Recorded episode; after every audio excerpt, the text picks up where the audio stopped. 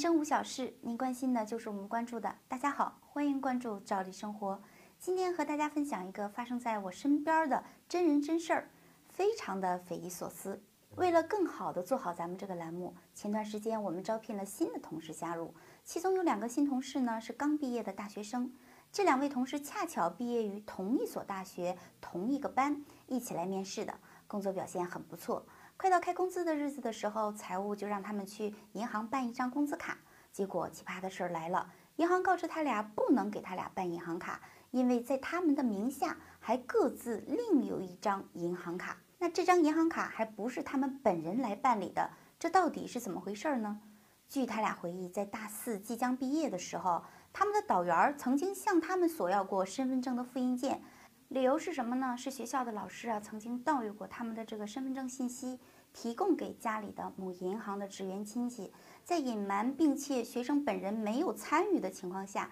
办理了这个银行卡的这么一个信用卡和理财的一个项目。之后呢，在学生快要毕业的时候呢，又来告诉学生说，为了不影响你们，抓紧时间赶快去把这个银行卡消掉吧。那这两个同事当时忙着毕业的一些相关的事儿，也就耽搁下来了。那么这几天他俩一同去某银行办理这个工资卡的时候，柜员就告诉他们，他们本人用的这个身份证并不是最新的身份证，在银行备案信息里，他们分别有另一个身份证在银行开过户。经过仔细的查验呢，发现了更为严重的问题，有人居然还冒用他们的身份信息，伪造出了一个身份证，去办理了理财账户的一个开立。只不过身份证的有效期与我同事本人身份证呢是不一样的，同时预留的电话号码呢也不是我同事本人的，这就导致我的同事想要消掉，并非他们本人去办理的理财账户还消不掉。至于另外一张身份证呢，他们是怎么办出来的呢？都是一个谜。根据目前银行的管理规定，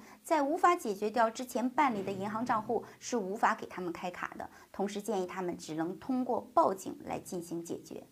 那我的同事非常爱惜母校的名誉，也认为这只是个别老师的一个行为，也不想去学校去追究了。但这件事儿呢，给我们提了一个醒，我们一定要保护好自己的个人信息，非常非常的重要，千万不要让别有用心的人呢侵犯了咱们自己的权益。同时，我们也想说，学校呢是教书育人的地方，学校里的老师更应该为人师表，以身作则。希望通过这个事儿给大家提个醒，保护好自己的个人信息，在权益受到侵害的时候，要拿起法律的武器来保护自己的权益。好，那今天的节目就到这，感谢关注有深度、有热度、有内容的《赵丽生活》，我们会为您提供更精彩的内容，咱们下期再见。